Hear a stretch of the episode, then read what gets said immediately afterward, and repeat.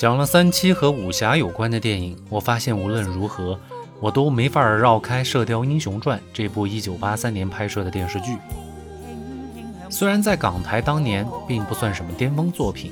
但在改革开放春风刚刚吹遍祖国大江南北的内地来说，这部电视剧所造成的万人空巷效应，至今我都还历历在目。国内其实是在港台上映两年之后才引入国内的，但人们在那之前可以说从未看过这样的电视剧。我可以毫不客气地说，这部电视剧重新打开了当时人们被蒙蔽了太长时间的双眼。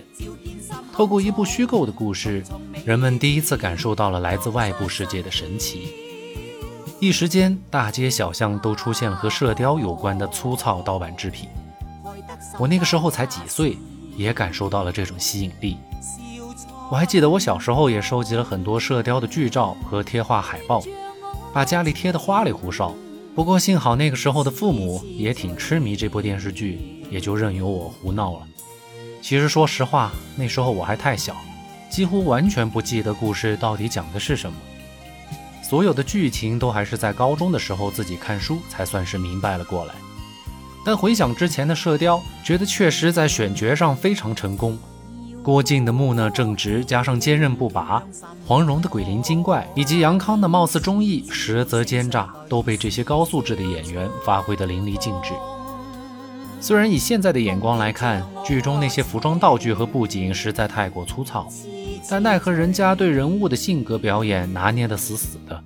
演技好不说，还个个都是俊男靓女，不火才真的是奇怪了。当然，为片子写的几首主题曲也起到了非常关键的作用。电视剧拍了三部曲，主题曲也配套了三部曲，三首曲子都是有着香港歌坛教父之称的顾嘉辉先生所创作。顾嘉辉先生在上个世纪六十年代就开始了自己的歌曲创作生涯，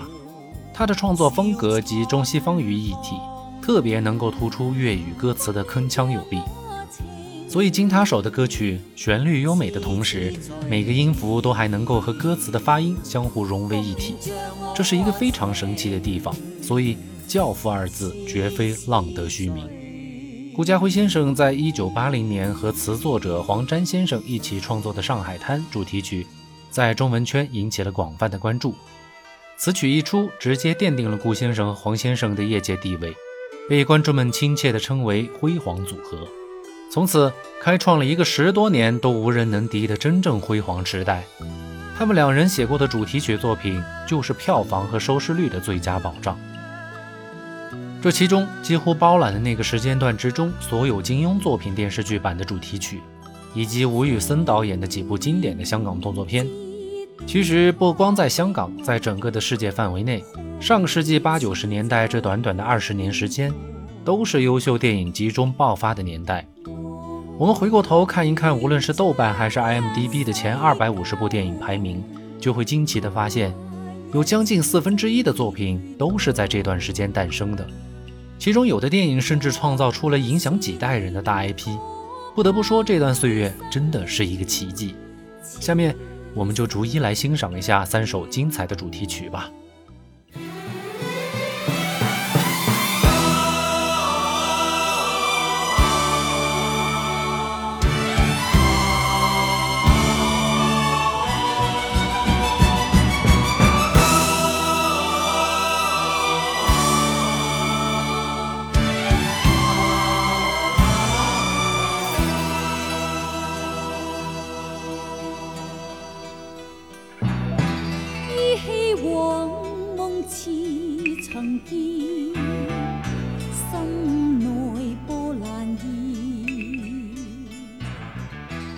第一首也是最经典的一首《铁血丹心》，罗文和珍妮演唱。这首曲子开篇的影子就采用了管弦乐的大编制，这在当时香港的流行乐坛之中也是个很罕见的举动。不过那个时候的 TVB 财大气粗，采用大编制来制作主题曲也是在情理之中的。优秀的编曲将顾先生的优美旋律演绎得非常好，将射雕英雄的力量感和英雄气概瞬间就推到了高潮。但很有意思的是，歌曲的高潮部分却柔情似水，男女主角一唱一和，将两个声部的音符完美融合，完美到什么程度呢？可以说在此之后无人能出其右。而且自从顾嘉辉先生开创了这种风格之后，其他的音乐创作者就很少有人敢用这种两个声部都串起来写的方法了。就是因为顾先生放了一个无人能及的巅峰在那儿，既然够不到，就没有吃力不讨好的必要了。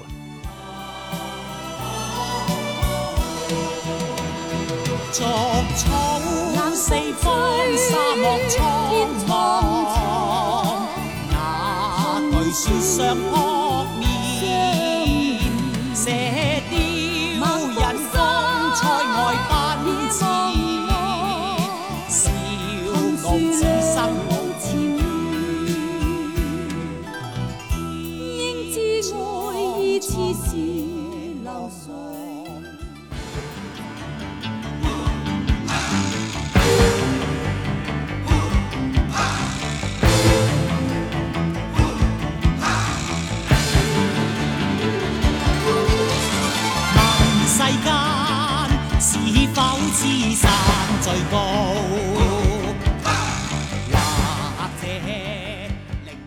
第二首《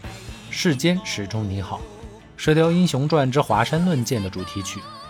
顾先生此曲将豪气和力量在前作的基础上发挥到了极致，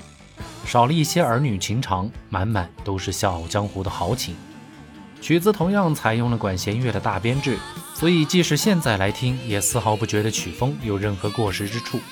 让我们不得不感叹，那个时候的 TVB 似乎也正处于巅峰的状态。巅峰状态下做出来的东西，真的可以称之为经典。这首曲子因为要表现豪情，所以在第一首之中运用到极致的二声部，反过来就没有用太多，只有一段副歌之中稍微用了一点，但也足够震撼和完美。这种二声部的运用，很多所谓的歌手都不敢轻易尝试，因为很容易就被主旋律给带偏跑调。所以我们也非常感慨罗文和珍妮当时的唱功何其了得。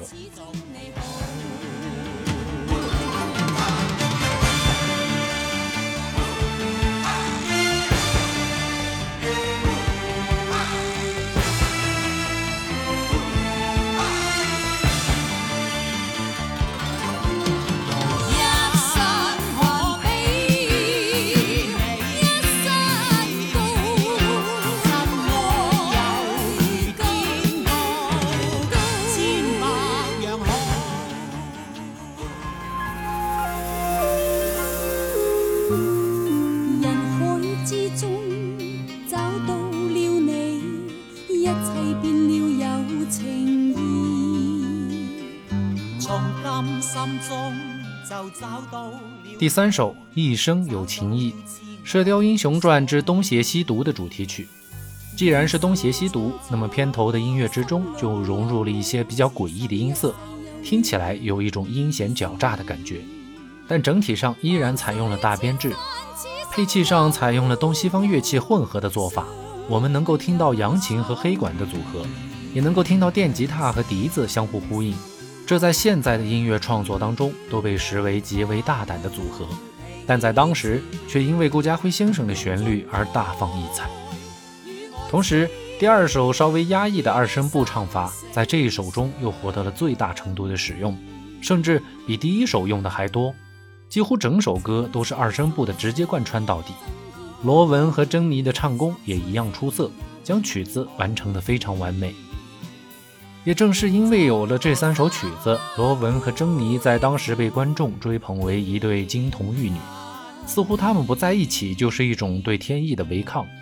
但现实就是现实，二人都有着各自的感情生活，当然私底下二人也是多年的好朋友。一直到二零零二年，罗文因为肝癌去世。经典就是这样，离不开词曲作者的优秀骨架。也离不开演唱者的美好皮囊，二者缺一不可。正是因为当年 TVB 有着足够的气场，才将这些最顶尖的人才聚集到了一起，让我们听到了这些经典永流传的作品。好了，今天先聊到这儿。我在接下来的几期节目当中，还会继续来聊顾家辉先生和黄沾先生的辉煌组合，以及他们的其他经典作品。让我们向经典致敬吧。